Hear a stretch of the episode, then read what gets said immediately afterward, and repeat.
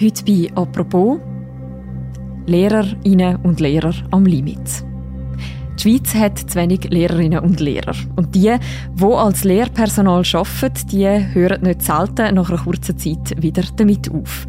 So wie sich auch der 31-jährige Lukas Fisch überlegt, er heißt in Wirklichkeit anders. Ja, ich bin jetzt seit einem knappen Jahr Klassenlehrer und habe ähm, doch oft mit dem Gedanken gespielt, jetzt in dieser Zeit, den Job wieder an den Nagel zu hängen, weil ich einfach merke, dass man irgendwie diesen Anforderungen gar nicht kann gerecht werden kann.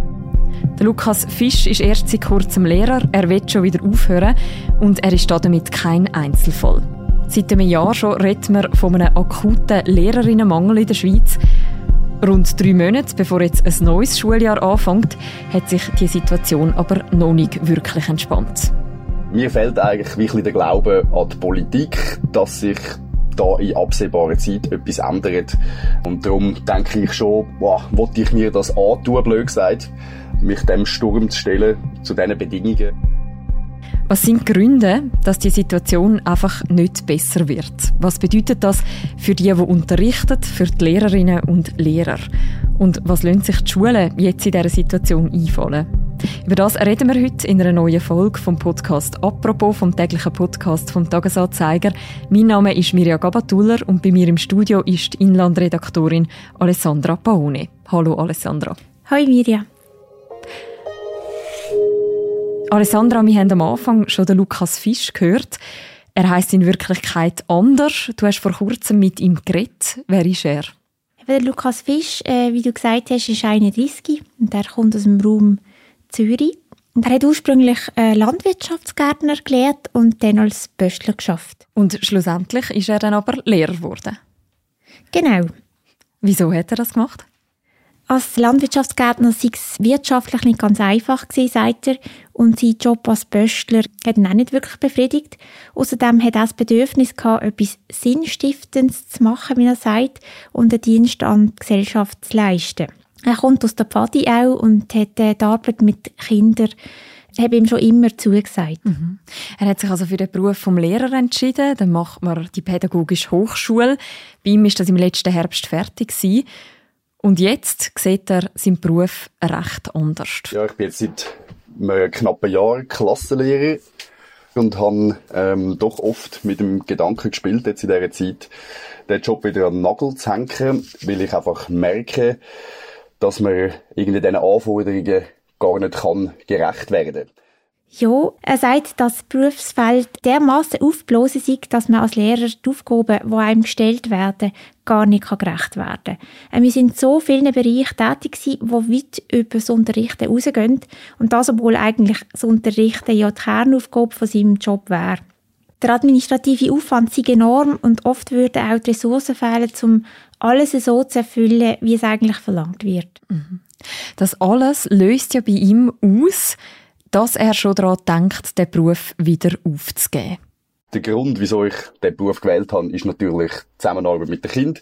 Und ja, sobald man dann in die Berufswelt einsteigt, merkt man dann, dass der Unterricht eigentlich der kleinste Teil ist und man sich äh, vorwiegend mit administrativen ähm, Sachen muss umschlagen, mit so vielen Erwartungen von verschiedensten Seiten und so vielen verschiedenen Bereich, wo man, wo man irgendwie muss tätig sein, wo weit über den Unterricht eigentlich ausgeht, dass ich einfach merke, ich kann gar nicht allem gerecht werden und man hat die Lehrperson zu jemandem gemacht, wo irgendwie ein bisschen alles muss können. Du hast auch noch mit einer zweiten Lehrerin geredet, mit der Salome Studer. Sind Ihre Erfahrungen als Lehrerin ähnlich wie die von Lukas Fisch? Ja, Salome Studer kommt ein aus einer anderen Situation. Das heißt, sie ist älter als er, sie ist 49 und auch eine erfahrene Lehrerin. Sie ist seit 26 Jahren im Beruf und hat sowohl auf Primar- als auch auf Sechsstufen unterrichtet. Im Moment schafft sie als Fachlehrerin an einer Primarschule im Thurgau. Und wie Lukas Fisch sagt auch sie, dass der administrative Aufwand einfach wirklich sehr gross ist. Ich konzentriere mich sehr gerne auf die Arbeit mit den Kindern, auf die Schülerinnen und Schüler. Ich finde das eine große Bereicherung. Erschweren tut es mir aber, wenn ich das Gefühl habe, ich muss zu viele Sachen machen, die nicht mit meinem Unterricht zu tun haben. Das sind Konvent, das sind Weiterbildungen, alles ist in meiner sogenannten Freizeit. Und die Summe von all diesen Sachen ist so hoch, dass man sich gar nicht leisten kann, irgendwie ein 100% Pensum zu übernehmen. Das wäre einfach zu viel. Sie hat dir auch erzählt, dass sie jetzt schon wahnsinnig viel Überzeit leistet, zum Beispiel auch in den Ferien, in den Schulferien. Das ist sehr viel Überzeit, äh, wo wir sammeln, wir Lehrpersonen mit den Sachen, wo eben meiner Meinung nach nicht äh, unmittelbar etwas zu tun hat mit meinem Unterricht. Und es wird bei uns auch immer gesagt, wir haben so viele Ferien. Du kannst dann das irgendwann, sechs Wochen später, wenn du wieder Ferien hast, kompensieren. Aber das greift äh, überhaupt nicht. Der Lukas Fisch und Salome Studer, sie haben ja beide Mühe mit diesen administrativen Aufgaben, wie sie es auch nennen. Also all die Sachen, die sie neben dem eigentlichen Unterricht müssen erledigen Was ist da damit konkret gemeint? Das sind Anlässe, die zum Beispiel zu oben stattfinden oder am Wochenende, ähm, Sitzungen, Konvent oder eben Salome Studer hat von einem Kurs erzählt, also ein Workshop, wo sie am Samstag zum Thema Glück hat müssen besuchen und sie hat so gefunden, ja, also eigentlich würde sie das Thema sehr interessieren, aber es ist jetzt nicht etwas, was sie jetzt unbedingt will am Samstag machen. Die Zeit brauche sie für sich selber, um können zum Beispiel mit Freundinnen abmachen oder, oder einfach auch für die Familie und vor allem auch zum können Energie tanken, um dann am Montag wieder vor ihrer Klasse zu stehen und wirklich alles zu geben. Mhm. Was hat denn die recht hohe Belastung für Folgen für Ihren Unterricht? Dass man dann wirklich zu wenig Zeit hat, um sich kreative Ideen zu überlegen. Also dass, dass eigentlich der Unterricht, also der Kern oder, von, von, von ihrer Aufgabe zu kurz kommt und dass man dann übermüdet und mit wenig Energie und im schlimmsten Fall sogar ganz ausgelaugt dort steht und diesen Kindern einfach nicht gerecht wird. Das tut mir dann sehr leid, auch für, für viele Kinder, die halt darunter leiden, auch wenn, wenn ich dann gesundheitlich angeschlagen bin, wenn ich einfach zu müde bin, erschöpft bin von den verschiedenen Pflichten und das, finde ich, muss man wirklich sehr gut anschauen. Dass es uns allen gut geht, uns Lehrpersonen, aber auch jedem Kind von dieser Klasse.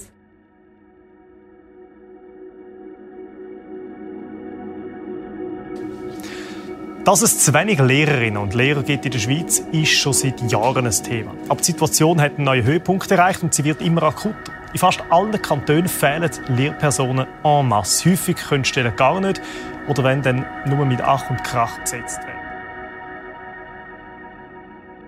Seit dem Start vom aktuellen Schuljahr, nämlich im letzten Sommer, seitdem redet man in der Schweiz schon von einem akuten Lehrerinnen- und Lehrermangel. Wie wollen jetzt die Probleme, die Lukas Fisch oder Salome Studer beschäftigen, mit dem Lehrerinnenmangel zu tun? Ich denke, das hat sehr viel damit zu tun.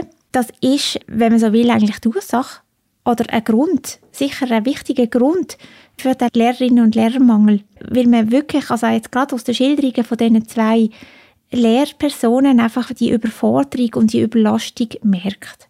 Der Lehrerinnen- und Lehrermangel wird schon eine Weile diskutiert. Wie akut ist er heute aktuell noch?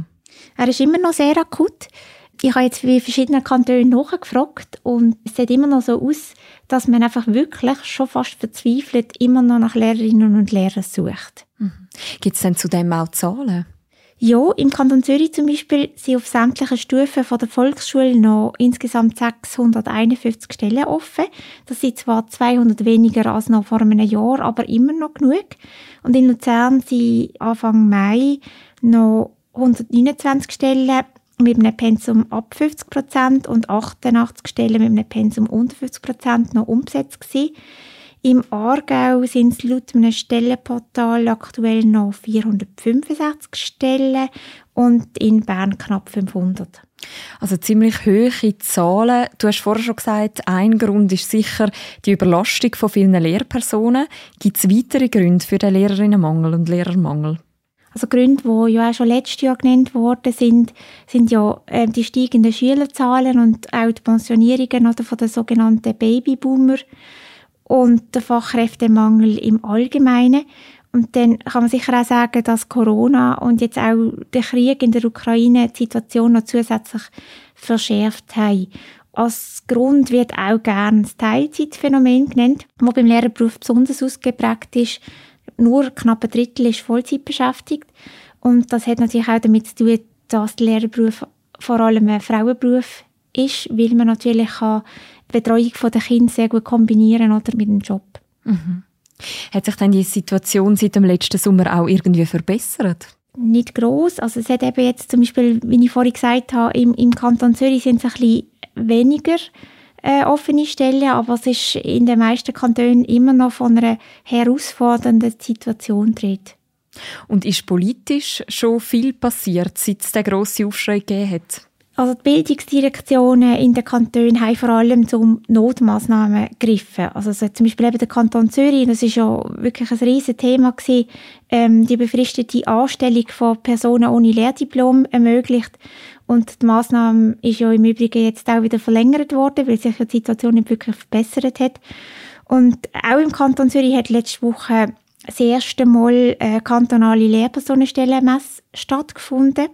Der Kanton Bern der organisiert zusammen mit der PH Bern im Sommer also so Sommercamps für Quereinsteigende. Und geplant sind außerdem in verschiedenen Kantonen auch Kampagnen, um die Attraktivität des Lehrberufs zu steigern.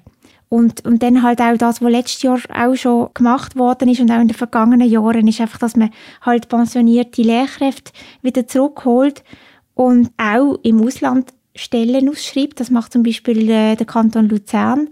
Die haben in Süddeutschland und in Österreich haben die Stellen ausgeschrieben. Also die suchen dort auch aktiv nach Lehrpersonen. Also Behörden und Schulen müssen sich da wirklich etwas einfallen lassen, um neue Lehrerinnen und Lehrer zu bekommen.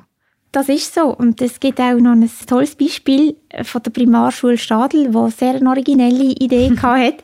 Und Ende März, quasi mit einer Guerilla-Aktion auf dem Schulareal von der BH Zürich, haben die Lehrerinnen und Lehrer angeworben. Also da ist sogar der Schulleiter höchstpersönlich vor Ort gewesen, mit einem orangen T-Shirt, wo drauf gestanden ist, wir lieben Kinderarbeit. Also wo man vielleicht äh, in einer anderen Situation könnte missverstehen, aber dort hat das offenbar auch für das eine oder andere Lächeln gesorgt. Okay, vielleicht stehen schon bald zehn Schulleiterinnen und Schulleiter auf meinem Hof von der PH, wer weiß. Warum ist es denn allgemein so schwierig, dem Lehrerinnenmangel entgegenzuwirken?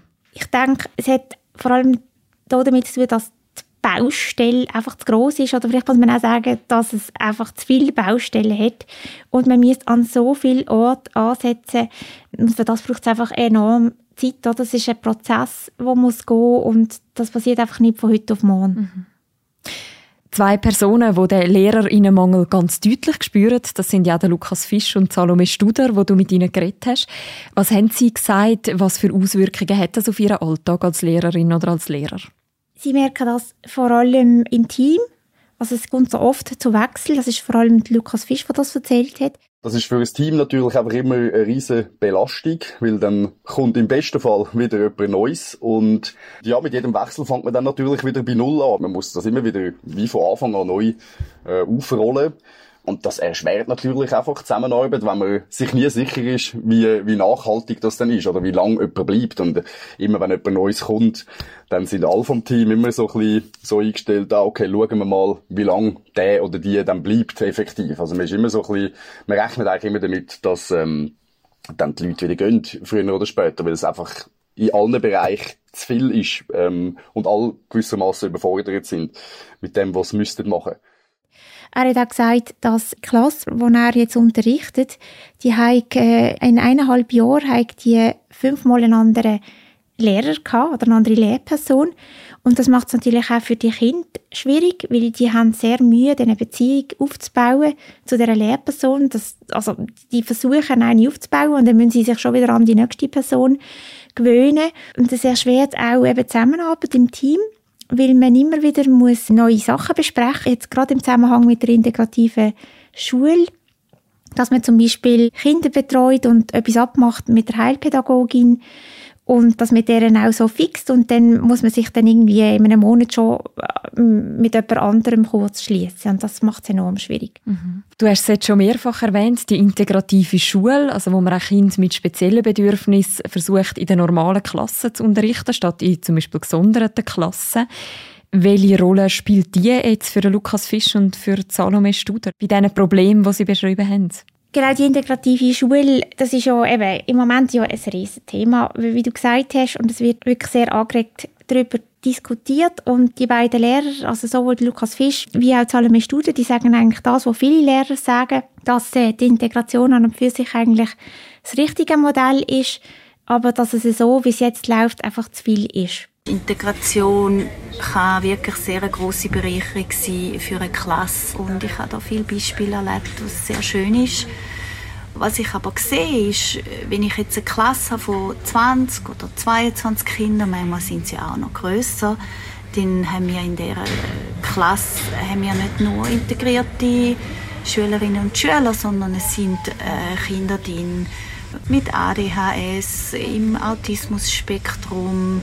Wir haben aber auch Kinder, die vielleicht hochsensibel sind, Kinder, die hochbegabt sind, die auch für mich Aufmerksamkeit brauchen. Und da merke ich, wenn ich all diesen Kindern gerecht möchte werden, dass ich humorvoll bleibe, dass ich aber auch einen Unterricht biete, wo, wo toll ist, wo abwechslungsreich ist, wo ich dann kann den äh, Schülerinnen und Schülern auch etwas bieten. Und dann merke ich, das ist einfach fast unmöglich. Mit dem integrativen Unterricht haben wir eine absolute Monsteraufgabe, die wir gar nicht so können bewältigen irgendwie. Also es ist wie zu viel reingepackt in den ganzen Beruf in meinen Augen. Und ich denke, das ist dann auch das Frustrierende, oder? Dass man, dass man dann merkt, hey, man kann das gar nicht, man kann gar nicht allen Kindern gerecht werden, so wie es denkt wäre. Man ist einfach ein Troubleshooter, wo, wo eben so ein probiert, Schadensbegrenzung zu machen und irgendwie einfach froh ist, ähm, ja, wenn das einigermaßen gut kommt und man die Kinder ja, einigermaßen kann handeln oder eben, wie gesagt, fördern und unterstützen. Wer macht Sie denn verantwortlich für die Situation? Also es ist vor allem Politik, wo sie kritisieren. Sie einfach finden ja, sie, sie packen so viel in den Lehrberuf rein. Also es ist auch die Politik, oder, wo der Rahmen äh, gibt für den Lehrerberuf und da werde so viel reinpackt, ähm, dass das einfach unmöglich sei, das, das dann irgendwie zu prestieren und ähm, dass, dass man sie einfach, dass man einfach seit Jahren eigentlich sagt, äh, dass man etwas mehr aber dass das zu wenig gut. Es zeichnet sich einfach keine Änderungen ab in absehbarer Zeit. Ich meine, der Lehrpersonenmangel ist jetzt ähm, nicht erst seit gestern ein Thema, sondern schon sehr lang. Und irgendwie hat sich nichts wirklich geändert und mir fehlt eigentlich wirklich der Glaube an die Politik, dass sich da in absehbarer Zeit etwas ändert, um den Beruf attraktiver zu machen. Und darum denke ich schon, boah, wollte ich mir das antun, blöd gesagt, ähm, mich dem Sturm zu stellen, zu diesen Bedingungen. Und äh, ja, da habe ich bis jetzt keine Antwort gefunden für mich selber, ob ich das weiterhin möchte machen oder nicht. Was müsste denn passieren, damit sich für den Lukas Fischer und für Salome Studer die Situation wird verbessern Was würden Sie vorschlagen? Dass man sie entlastet, vor allem von diesen administrativen Aufgaben. Dass man sie eigentlich lässt, Lehrerin und Lehrer sein. Dass sie sich einfach um Kinder können kümmern weil das ist eigentlich ihre primäre Aufgabe. Und dass man zum Beispiel auch den Klassenlehrpersonen äh, zwei zusätzliche Stunden gibt. Wo sie genau zum Beispiel die administrativen Aufgaben könnten dann erledigen Genau. Mhm. Das alles würde ja so strukturelle Veränderungen auch erfordern. Wie stehen die Chancen, dass der Lehrermangel und Lehrerinnenmangel beim Start des nächsten Schuljahres weniger ein Thema ist, dass sich die Situation in den nächsten drei Monaten deutlich verbessert? Ich persönlich habe das Gefühl, dass die Chancen eher schlecht stünden. Und zwar auch, also wie ich vorhin gesagt habe, es braucht einfach Zeit für gewisse Prozesse und man begegnet diesen Problemen, weil es sind ja mehrere, oder? es ist ja nicht nur eins, man begegnet diesen Problemen mit Notmaßnahmen, also mit, mit schnellen Maßnahmen, handelt mit Notlösungen und es braucht aber wirklich grundlegende Veränderungen. Und für das eben braucht es einfach wirklich Zeit und das passiert nicht schon nächstes Jahr nach dem Gespräch, das du hast mit dem Lehrer und der Lehrerin, was hast du für einen Eindruck, wo wäre der wirksamste Hebel, um quasi nachhaltig Veränderungen zu bringen? Ich denke, das Wichtigste wäre, dass man den Lehrerinnen und Lehrern einfach mal zulässt. Also, dass man wirklich einfach, also vermehrt mit ihnen redet und wirklich fragt, was denn genau das Problem ist. Also es wird immer so ein bisschen von oben ab eigentlich diktiert, was das Richtige ist für die Schüler und für die Lehrerinnen und Lehrer. Aber also das ist jetzt mein persönlicher Eindruck. Ähm, glaube ich einfach, dass zu wenig gut angelost wird. Und das, das ist zum Beispiel, das passiert jetzt auch bei der integrativen Schule, oder? Wo, wo, wo ja, also die Kritik kommt ja gerade von den Lehrerinnen und Lehrern, die Tag ein, Tag aus mit diesen Kindern zu tun haben. Und dass man trotz allem, also trotz dieser Kritik und dem Hilferuf so quasi nicht, nicht wirklich anlässt, sondern weiterhin von oben diktiert, wie es muss sein. Danke vielmals, Alessandra, für die Einschätzungen und das Gespräch. Ich danke dir, Mirja. Wer mehr Hintergründe zum Lehrerinnenmangel in der Schweiz möchte erfahren und auch das Porträt von Lukas Fisch und Salome Studer noch möchte nachlesen, der kann das machen. Wir verlinken den aktuellen Beitrag auch noch im Beschreib zu deren Episode. Und das ist die heutige Folge vom Podcast «Apropos». Die nächste Folge von uns, die hören ihr morgen wieder. Bis dann, macht's gut. Ciao miteinander.